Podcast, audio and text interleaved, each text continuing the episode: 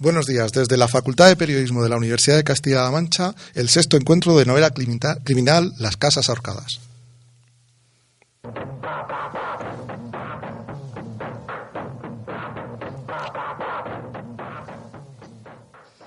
Nos acompañan en la mesa Rodrigo Basauris, Germán Chamón, Jorge Mayordomo y Alejandro Delgado, alumnos de primero de bachillerato del Instituto del Basi Panduro de Cuenca. El protagonista estrella de esta jornada es Carles Quilez, uno de los periodistas de investigación y escritores de género mejores de nuestro país. Su conferencia se ha centrado en un taller de investigación periodística de paraísos fiscales. Buenas tardes. ¿Qué tal? Muy buenas tardes. Bueno, cuéntanos un poco eh, qué te ha parecido estar aquí con nosotros y... Pues, una gozada. Una gozada porque ya os comentaba fuera de micrófono que a mí el mundo de la docencia, el mundo estudiantil, yo como antes de ser cura fui monaguillo, eh, antes de estar aquí estuve allí, donde estás tú, donde estáis vosotros, eh, y sé las ilusiones y sé las, eh, las ansias, a veces un tanto excesivamente efervescentes, ¿no? que todos tenemos a vuestra edad de, de, saber y de conocer, pero que son tan maravillosas, pues me hace, me hace que cuando doy, vamos, yo doy clases en Barcelona, ¿no? en la facultad también, pero cuando tengo la oportunidad de dar conferencias o, charlas sobre mi oficio, sobre mis conocimientos literarios o periodísticos ante gente, ante estudiantes, pues me resulta extremadamente gratificante, ¿no? Hay quien dice que la mejor forma de aprender es cuando enseñas y yo creo que a mí me pasa un poco así. Has comentado en la conferencia que para, para pasar de tus noticias a, a hacer una novela, tuviste que plasmar sentimientos y también has comentado eh, que, bueno, tuviste que charlar con los protagonistas de, la novela. ¿Cómo fue esa experiencia para ti? Y supongo que sería un poco complicado llevar a cabo esas entrevistas y esas... Sí, sí que es complicado. Vamos a ver, hay dos cuestiones. Una es el registro periodístico. Es un registro que yo creo que no ha de incorporar eh, emociones y sentimientos, o tiene que incorporar las mínimas posibles, ¿no? Mm. Porque, porque no viene al caso, porque al, al, al, lector, al oyente o al televidente no le interesan cómo me siento yo, cómo te sientes tú cuando te encuentras eh, a la hora de explicar una catástrofe de, de lo que sea, ¿no? Por lo tanto, tiene que informar, tienes que aportar datos. Y sin embargo, sí que creo que en la literatura a esos datos, a esa munición, el barniz de los sentimientos y de las emociones le dotan de la significación literaria en el sentido pleno de la palabra. ¿no? Esa es una cuestión. La otra cuestión es cuando tú te entrevistas con este tipo de personas, cómo lo acometes, cómo lo sientes y cómo lo recibes. Y yo, eh, tanto cuando me entrevisto con ellos para obtener de ellos información eh, de orden periodístico, pues para mis noticias, o cuando me entrevisto con ellos para ampliar esa información eh, cara a una novela, hay un proceso de, captación de confianza indispensable, pues sobre todo porque yo hablo con muchísimos delincuentes y en el oficio del delincuente, cuando digo delincuentes, algunos van con placa y con pistola oficial, ¿eh?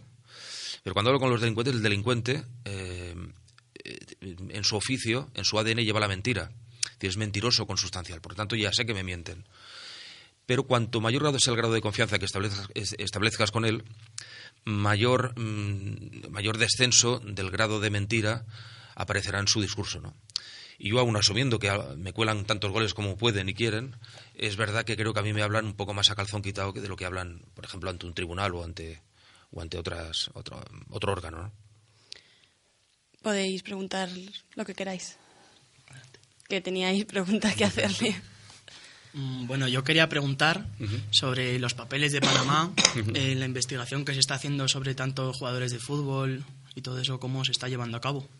Vamos a ver, lo de papeles de Panamá es un periodismo de investigación, dijéramos, de última generación, ¿no? que es este, esta ciberinvestigación, la, la capacidad que tienen los periodistas de poder hurgar en documentación, de poder cruzar documentación los bases, las bases de datos, cómo se articulan para que el periodista pueda disponer de, de datos, eh, digamos, de interés general en base a lo que el sistema informático te posibilita hacer a la hora de abordar la información no sé si lo estoy explicando bien. Los papeles de Panamá, por sí solos, la lectura de uno de los documentos del eh, despacho Mossack eh, Fonseca, que fue uno de los últimos eh, de los que se produjo esa sustracción o ese desvío o esa pérdida de documentación, ver un expediente por sí solo no te aporta información. Cuadrar ese expediente con el volumen de información alrededor del personaje es cuando te permite saber qué tal número corresponde con tal actor, qué tal actor tendría estas cuentas, qué tales cuentas pertenecen a tales empresas que están en tales paraísos. Todo este proceso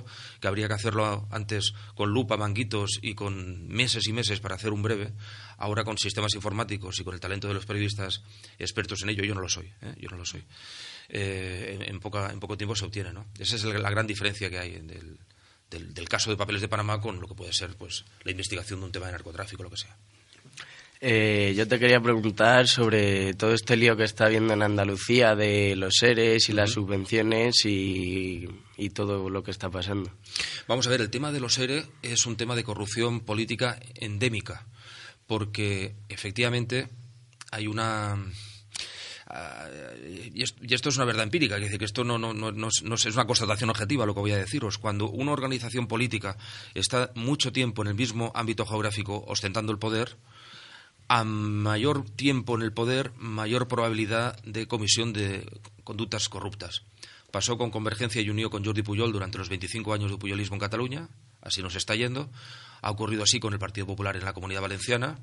Nada más tenéis que ver pues el desastre absoluto que ha habido en aquella comunidad por casos y casos de corrupción, fruto de quien está perpetuado durante años y años y años en el mismo, en el mismo escenario político o como podemos ver en Andalucía con lo que ha sido el Partido Socialista durante prácticamente ha sido el partido que ha gobernado los principales ayuntamientos, menos el de Córdoba y alguno más, durante la historia de, la democracia, la comunidad andaluza, etcétera, ¿no? Eh, claro, tanto tiempo, ¿no? Tantas veces va al cántaro la fuente que a veces se rompe, ¿no? En este caso es que la fuente era el cántaro. Por lo tanto, eh, estamos ante un caso más, eh, ante un caso más de estas características, ¿no? Eso por un lado y por otro lado yo creo que en el caso de los EREL falló mucho el mecanismo cuando alguien, cuando un político tiene mucho dominio sobre el poder eh, eh, durante un tiempo, domina todo el poder. Incluso el poder gubernativo, el poder represivo, el poder investigador. ¿no? Y en este sentido, en Andalucía, eh, aquellas entidades, fiscalías, policías, guardias civiles y tal, mantuvieron una actuación de tibieza durante muchos años que posibilitó pues que la, flor del mal de la corrupción en los seres se disparase, ¿no? como pasó en Convergencia en Cataluña. ¿no? El oasis catalán que dirigió Puyol hizo que incluso la policía, que no era catalana, eh, contemporizara, ¿no? En vez de entrar a saco en, una investigación. Ahora resulta que todo el mundo lo sabía, ¿no?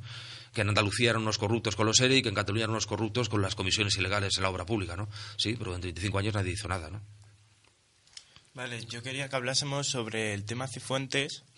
Eh, ¿Quién se encarga de investigar eh, que se ha inventado un máster? ¿qué, ¿Qué tipo de delito es? Y qué gravedad tiene. Bueno, es un delito de falsedad, ¿no? Y después hay un delito, dijéramos, no escrito en el Código Penal, pero sí reprobable desde el punto de vista social, que es un político que miente. Un político que miente es una barbaridad, ¿no? Es, la antítesis de la, de la, política. En el caso de lo de, Cifuentes y lo del máster, eh, tu pregunta seguramente va, orientada hacia un elemento concreto, es decir, ¿cómo hemos sabido esto, no? Es decir, ¿quién filtra qué y por qué, no? Y esa es una de las grandes, uno de los grandes elementos que yo creo que tenéis que tener muy presente. Muy pocas veces las cosas son casuales.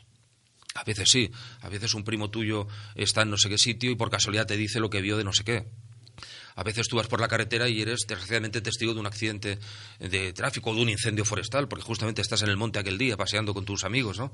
Y, por tanto tienes ahí una perspectiva privilegiada para informar de lo que estás viendo. Pero en muchos casos alguien tiene interés en pasártelo a ti. Y tiene un interés en pasártelo a ti porque tiene un interés de juez y parte en esta en, la información. A mí me pasa, me ha pasado en estos 30 años de periodismo, que las dos, tres o cuatro semanas, o el mes antes, mes y medio antes, de cualquier contienda electoral, se multiplican los anónimos que llegan a la redacción con casos de corrupción política. Sobre, por ejemplo, el Partido Socialista que yo me juego una mano y parte de la otra o las dos, a que efectivamente el que ha enviado esos ánimos es alguien del Partido Popular, que te lanza esa información, a veces cierta, a veces falsa, a veces mitad y mitad, normalmente falsa, eh, pero que te la manda con la vocación de que tú piques el anzuelo y que, ¿por qué? Porque interesa enturbiar, ensuciar la imagen del enemigo político y tal. Por tanto, ¿quién filtra qué y por qué? Es una de las primeras preguntas que os tenéis que hacer. Yo me la hago, y aún y con todo me la cuelan, ¿eh? pero siempre hacemos una criba que es para mí muy interesante desde luego el que ha filtrado de Cifuentes no es la madre de Cifuentes. ¿eh? Hemos hablado que Rosell entró en prisión. ¿Por qué jugadores como Cristiano Ronaldo o Lionel Messi que hacen algo similar a lo que ha hecho Rosell en evadir impuestos, ¿por qué no entran ellos en prisión? Pues es una magnífica pregunta y que tiene que ver con parte de lo que he explicado en la conferencia, ¿no? Eh, porque mm, al Estado, en el fondo, tú piensas que, tú piensa que eh, La madre de Gabriel, la madrastra de Gabriel, le cuesta un dinero al Estado, pero el Estado la quiere tener en prisión porque es una mujer que ha hecho un, daño objetivo concreto, ¿no? Pero no saca ningún otro beneficio, aparte de sacar de circulación a esta sinvergüenza, no saca ningún dato objetivo de ello. Sin embargo, de Ronaldo sí. Al Estado le interesa mucho más que tenerlo en la cárcel, por tanto, pagarle alrededor de 80, no sé si son 80, 85 euros lo que vale el preso día a la administración, a ti y a mí.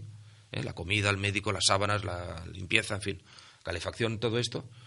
Le sale mucho más a cuenta que este hombre, en vez de pagar así, pague con dinero. Porque si Ronaldo paga el dinero que debe, incluso con la multa, que son multas muy contundentes, todo ese dinero pasa a las arcas públicas y el Estado lo destina a otras cosas. Por lo tanto, casi le va bien que en este tipo de delincuencia económica se produzca el arrepentimiento de estos personajes para que eh, mm, para poder aumentar la capacidad recaudadora por parte del Estado. La cual cosa nos lleva a una contradicción, y es que quien puede pagar el dinero puede evadir el delito. Como yo tengo pasta, pago y me perdonan ir a la cárcel. Bueno, pues es una, déjame que lo diga así, eh, es una cabronada ¿no? del sistema pero al Estado, mm, en según qué ámbitos de delincuencia de un personaje como Ronaldo, que a los que somos culés pues nos produce un rechazo extraordinario, pero no nos produce un rechazo extraordinario desde el punto de vista penal. ¿Por qué? Porque, porque al fin y al cabo no ha matado a nadie. No ha matado a nadie, quiere decir, no es, un, delincuente de sangre, no es un violador, no es un... Si a este señor que ha evadido o no ha pagado porque se ha equivocado, pobrecito, ya sabemos que Ronaldo solo piensa en el fútbol y no en los números porque está muy ocupado, ¿no? pero ha evadido 6 millones de euros y finalmente le condenamos a 9 millones de multa, pues bueno, pues, pues, pues tenemos 9 millones más para ambulatorios, para autopistas o para, lo que sea, ¿no? En la conferencia, y creo que también ayer lo dijiste, eh, has dicho que tenemos lo que nos merecemos y me gustaría que nos explicaras con más detalle esta, esta frase. Bueno, pues es un poco esto, es decir, si existe una norma penal que permite que un empresario que ha cometido un delito de, falta de vigilancia a la seguridad laboral de sus empleados pague una indemnización y no vaya a la cárcel, si un empresario que hace vertidos tóxicos a un río eh, paga una multa y se compromete a poner una depuradora y no va a la cárcel cuando ha destrozado el río, y esto forma parte del sistema, cuando, por ejemplo, eh, la Fiscalía pidió 20 años de cárcel a una muchacha pianista que, de una forma reiterada, efectivamente, y sin, sin, hacer caso de las peticiones de los vecinos, no dejaba de tocar el piano en su casa hasta que algunos vecinos presentaron varias denuncias contra ella y uno de ellos incluso esgrimió que sufría estrés como consecuencia del ruido del piano de la vecina y el fiscal le pidió 20 años de cárcel. ¿Sabes que si esa vecina va con un cuchillo y se lo clava a ese tío y lo mata, lo que hubiera pagado son 18 años? Es decir, cuando uno ve que el sistema falla de una forma tan eh, estrepitosa desde ese punto de vista, uno tiene la sensación de que, de que cuando las cárceles son escuelas de delincuentes, porque lo siguen siendo, ¿no? porque al hacinamiento, a la falta... conozco muy bien la realidad penitenciaria en Cataluña. En Cataluña en las cárceles se hablan 33 idiomas. E, eso quiere decir que para que un señor que habla eh, no sé qué dialecto eh, nigeriano se le pueda resocializar, que es lo que queremos en la cárcel, es un mandato constitucional, la resocialización de esa gente, le hemos de hablar en un idioma que no se entienda. Yo no le puedo hablar en catalán o en castellano o en inglés a un señor que no me entiende para decirle que está muy equivocado y que el delito que ha cometido lo tiene que, se lo tiene que decir en ese idioma. Por lo tanto, yo ya a ese tío renuncio a socializarlo. Está allí en un vertedero cerrado. Por lo tanto, ese señor va a salir potencialmente con la misma predisposición a delinquir que cuando entró. No hemos conseguido nada. ¿no? ¿Cuál es el papel todavía que puede hacer el periodismo en la investigación? Ladrar, ladrar mucho. Hacer mucho ruido, ladrar mucho, y cuando te dan un bofetón y caes, levantarte. Y cuando eh, consigues una información, la información no te la dejan publicar, mm, romperla y volver a escribirla y volver a hacerla. ¿no? Eh, mm, la moral de hierro la moral de hierro. Es decir, a mí esos policías que dicen, no, joder, es que pillamos a un tío por un hurto, no sé qué, es la quinta vez que le pillo y lo va al juez y lo deja en libertad, ¿no? Pues yo le digo, no, pues tú mañana lo vuelves a pillar otra vez, ¿no? Y que el juez haga lo que tenga que hacer, pero tú lo vuelves a pillar, ¿no? Y nosotros igual, nosotros igual. Pero todavía es posible ladrar. Sí que es posible ladrar, sí, sí que es posible ladrar. Es verdad que hay quienes lo tenemos mm, mal y hay quien lo tiene muy mal para hacerlo. ¿eh? Pero los que tenemos ya una cierta edad y tenemos un cierto mm, prestigio que nos permite un cierto respeto de, la gente pues a, fruto de años, ¿eh? no, de talento desde luego, pero sí a fruto de años, eh, pues eh, tenemos que hacer pues un poco lo que he hecho yo hoy aquí en Cuenca con vosotros en, la universidad, con los alumnos, ¿no? que es dar ánimos y apelar a la valentía y la impertinencia de la gente, nada de cobardía, nada de cobardía, nada de cobardía y nada de afligirse ante la dificultad de las cosas. Pero hay dos cuestiones en el periodismo que parecen preocupantes. La primera, la primera es que es muy difícil saltar de un medio a otro. Y la segunda es que parece que cada día tiene más importancia el editor por, la eh, por encima de la labor del periodista. Sí, eso es un drama y es exactamente así. Es exactamente así. Siempre ha sido así en, el sentido de que no, nos vamos a caer ahora de la higuera, ¿verdad? El poder político y el económico siempre ha querido mediatizar los medios de comunicación, controlarlos, etcétera, ¿no? Y han jugado un cierto papel, ¿no? De, poner y quitar presidentes, de, en fin, todos sabemos, la casuística es amplísima.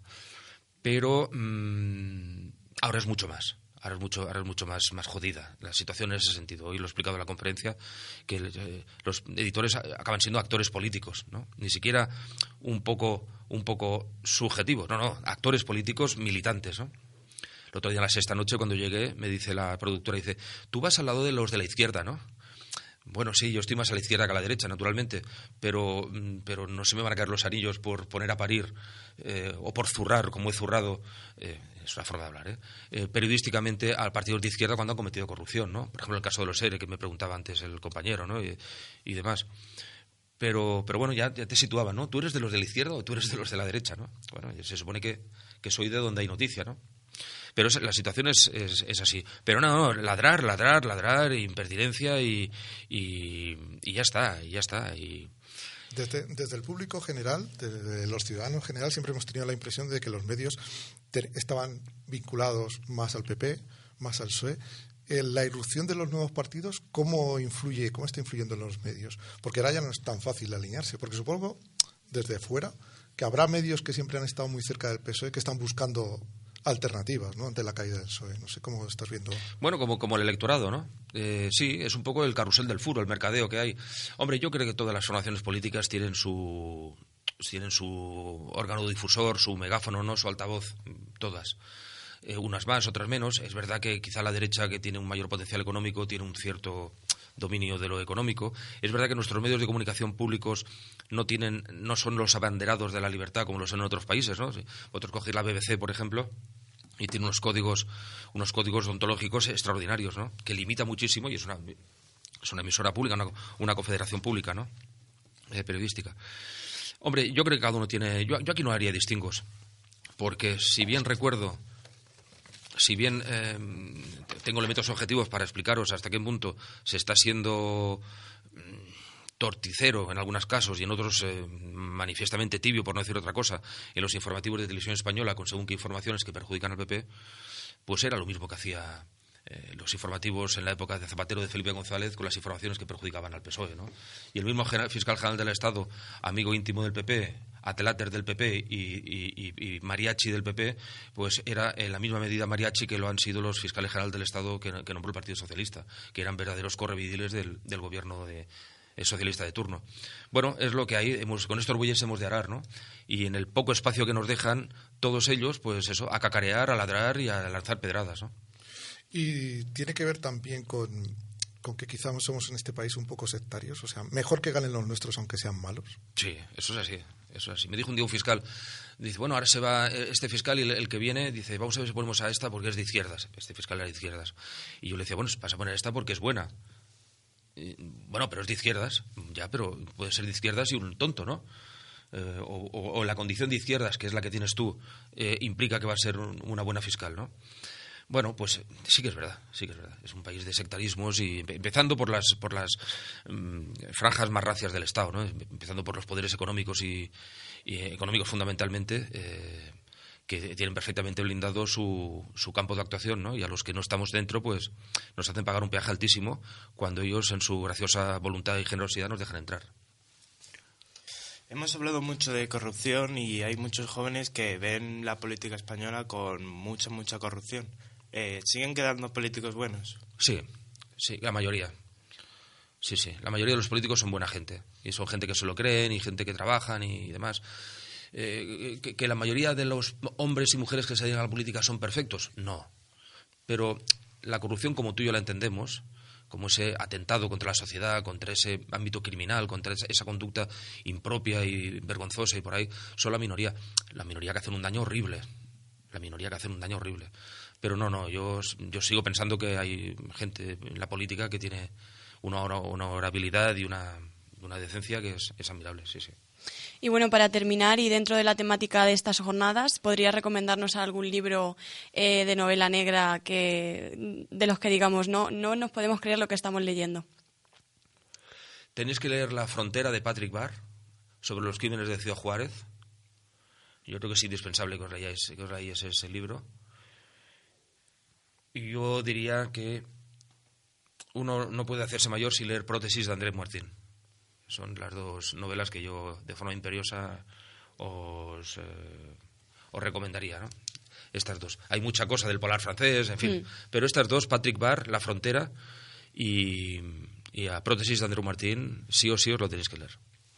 Pues muchísimas gracias por acompañarnos hoy y esperamos verte pronto por la Facultad de Periodismo. Ojalá sí sea. Muchísimas gracias a vosotros.